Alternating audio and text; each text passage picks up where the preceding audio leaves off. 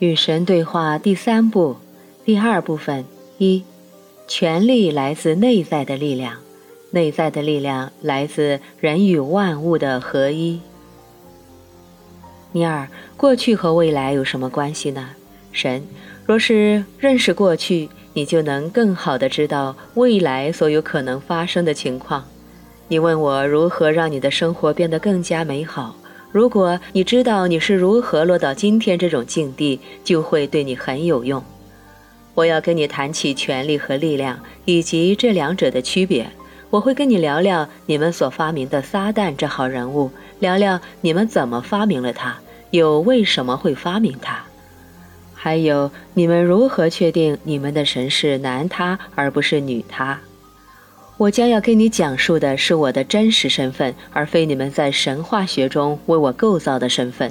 我会向你描述我的存在，你听完之后将会高兴地废除神话学，代之以宇宙学。那种真正的宇宙学是关于宇宙，关于它和我的关系的。我会让你认识生活，它的运作方式，以及它的运作方式为什么会有效。本章涉及的是所有这些内容。了解这些内容之后，你就可以决定你想要抛弃哪些人类创造出来的东西。因为这第三次对话，这第三卷谈论的是如何建设新的世界，创造新的实在。我的孩子们，你们在你们自己打造的监牢中生活的太久了，是时候释放你们自己了。你们囚禁了五种自然情感，压制他们，将他们变成非常不自然的情感。那给你们的世界带来了不幸、死亡和毁灭。这个星球数百年来的行为模式是这样的：别放纵你们的情感。假如你们感到悲伤，要征服它；假如你们感到愤怒，要平息它；假如你们感到羡怒，要为之羞愧；假如你们感到害怕，要超越它；假如你们感到爱，要控制它、限制它、忍住它、逃离它。反正你们要想尽办法，千万别在此时此地完整的表达它。是时候释放你们自己了。实际上，你们囚禁你们的神圣自我，是时候释放你们的自我了。尼尔，说到这里，我开始有点兴奋了。我们该如何开始呢？我们从哪里着手呢？神。为了简单的阐明情况，何以如此？我们先回到你们的社会重组其自身的历史时刻。当时，男人取得了统治地位，然后决定将展现感情，在某些情况下，甚至是拥有感情，定为不合适的。尼尔，你说社会重组其自身的历史时刻是什么意思呢？我们谈论的到底是什么？神。在人类历史的早期，这个星球上的人类社会是母系社会，然后情况发生变化，冒出了父系社会。完成这次转变之后，你们便不再表达情感。你们认为这么做是软弱的表现。也正是这个时期，男人发明了魔鬼以及阳性的神。魔鬼是男人发明的。是啊，撒旦本质上是男性的杜撰，虽然最终女性也随波逐流了，但这种对情感的背离，这种对魔鬼的杜撰，纯粹是男性对母系统治的反叛。在母系社会时期，女性依据他们的情感统治一切，她们占据所有的政府官职、所有的宗教权位以及商业、科学、学府、医疗领域的所有重要位置。男人有什么权利呢？什么都没有。男人必须证明自己有存在的价值，因为除了有使女性的卵子受精和搬动重物的能力，他们几乎没有别的用武之地。他们非常像工蚁和工蜂，他们从事粗重的苦力活，确保孩子被生出来和得到保护。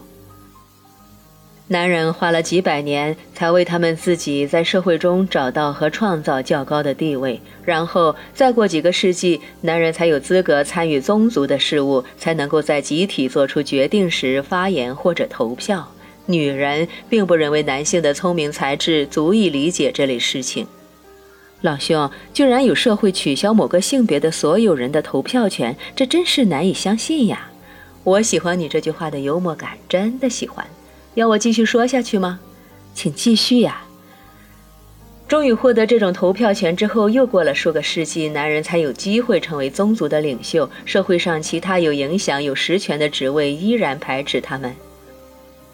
尼尔，等到男人终于获得了社会的权威地位，等到他们终于摆脱了先前的卑微，再也不被当成生孩子的机器和孔武有力的奴隶，他们并没有反过来压迫女人，而是无视性别差异，一视同仁地赋予女人以尊敬、权利和影响，这是值得赞赏的。神，你又来调侃了，尼尔，对不起哦，莫非我把其他星球的事情说成是地球的啦？神，我们还是闲话少说吧。但在谈论魔鬼的发明之前，我们先来讲讲权力，因为撒旦的发明当然是跟权力有密切关系的。尼尔，你准备说当今社会男人拥有所有权利，对吧？让我跳到你的前头，告诉你，在我看来，这种情况为什么会出现。你刚才说，在母系社会时期，男人就像伺候丰厚的工蜂。你说他们从事艰苦的体力劳动，确保孩子被生出来和得到保护。我想说的是，现在有什么两样吗？他们现在也做这些事情啊！我敢断言，许多男人很可能会说，情况并没有多大的改变，只不过男人收取了费用，以维持他们那种吃力不讨好的角色。他们确实拥有了更多的权利。神实际上是绝大部分权利。尼尔说：“好吧，就算是绝大部分权利，但我发现有个悖谬的现象：男女双方都认为己方做的是吃力不讨好的事情。因为男人说，假如他们将来依然像现在这样为社会做贡献，却缺乏做贡献所需的权利，那么他们的下场将会很悲惨。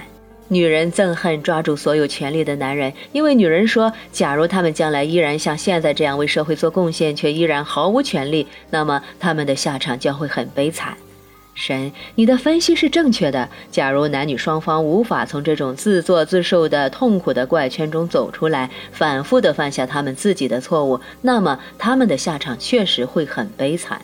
除非有某一方面开始明白，人在生活中要获取的不是权利，而是力量；除非双方开始明白，人在生活中要追求的不是分离，而是合一。因为正是在合一中，内在的力量才会存在；而在分离中，它将会消失，让人感到脆弱和无力，从而拼命想要获得权利。我告诉你吧，弥补你们之间的沟壑，终结分离的现象，你们将回到内在力量的源泉。正是在这个地方，你们才能找到真正的权利，做任何事情的权利，成为任何人的权利，拥有任何东西的权利。因为创造的权利来自内在的力量，而内在的力量是通过合一而产生的。这适用于你们和你们的神之间的关系，更适用于你们和你们的同胞之间的关系。只要别再认为你们自己是分离的，则由合一而产生的一切真正的内在力量，都可供你们随意使用。无论你们是作为整个世界，还是作为整个世界中的个体，情况均是如此。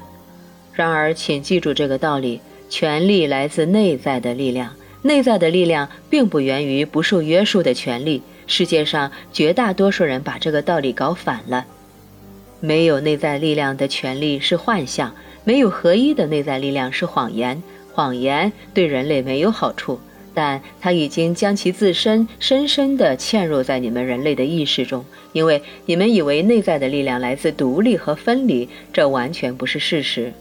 与神分离，彼此分离，是造成你们混乱和苦难的因由。尽管如此，分离继续伪装成力量，而你们的政治、经济甚至宗教都在维护这个谎言。这个谎言引发了所有的战争和所有导致战争的阶级斗争，以及所有种族和性别之间的敌意，所有催生敌意的权力斗争，所有个人的困境与苦楚，所有导致苦楚的内心斗争。尽管如此，你们仍死抱着这个谎言不放，全然不顾他把你们引向何方，哪怕他会将你们引到你们自己的毁灭。现在我告诉你们吧，认识真相，真相必将使你们自由。分离是不存在的，人不与人分离，不与神分离，也不与世间的万事万物分离。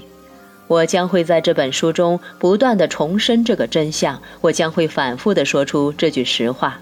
只要在行动中表现出你们并不与其他人和事物分离，你们明天就会治好这个世界。这是自古至今最大的秘密，这是人类数千年来寻找的答案，这是人类找到的对策，这是人类期盼的天启。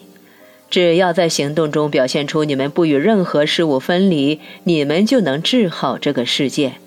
要明白的是，只有用权力来帮助别人，而非压制别人，才能做到这一点。